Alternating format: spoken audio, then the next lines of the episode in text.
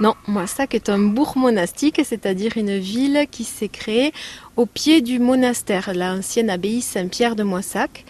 Voilà, et elle s'est développée à l'est et au sud du monastère. Mais quand même, les moines et les ecclésiastiques savaient l'importance de l'eau.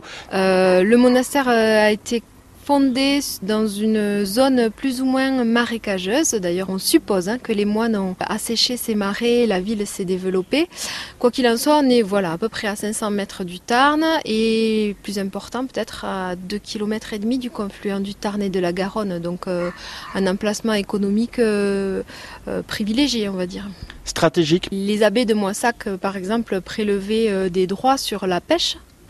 Mais ne serait-ce que dès l'origine du monastère, euh, s'ils ont eu besoin de matériaux pour la construction, ce qui est possible, au Moyen Âge, les, matériaux se transportaient par voie d'eau. À l'époque de l'installation et de la création de, de Moissac, on n'était pas forcément vraiment dans, cette, dans cet esprit de d'échange et de commerce comme on a pu le vivre un petit peu plus tard sur Moissac. Oui, pour le Moyen Âge, en fait, on n'a pas vraiment d'archives qui nous parlent d'un grand développement économique grâce au, au au Tarn et au port.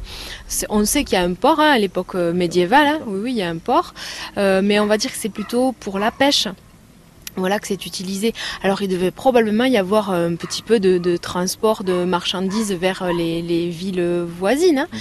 Mais moi, ça prend vraiment euh, son essor grâce au, commerce fluvial à la fin du XVIIe siècle et tout au long du XVIIIe siècle.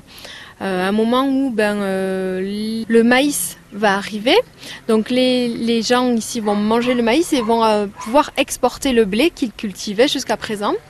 Et, euh, et c'est ce commerce du blé qui va faire la richesse de Moissac. Parce que ce blé a une particularité. Voilà, oui, sur les, on est euh, Moissac, on est, euh, est, bâti au pied des derniers contreforts du Quercy.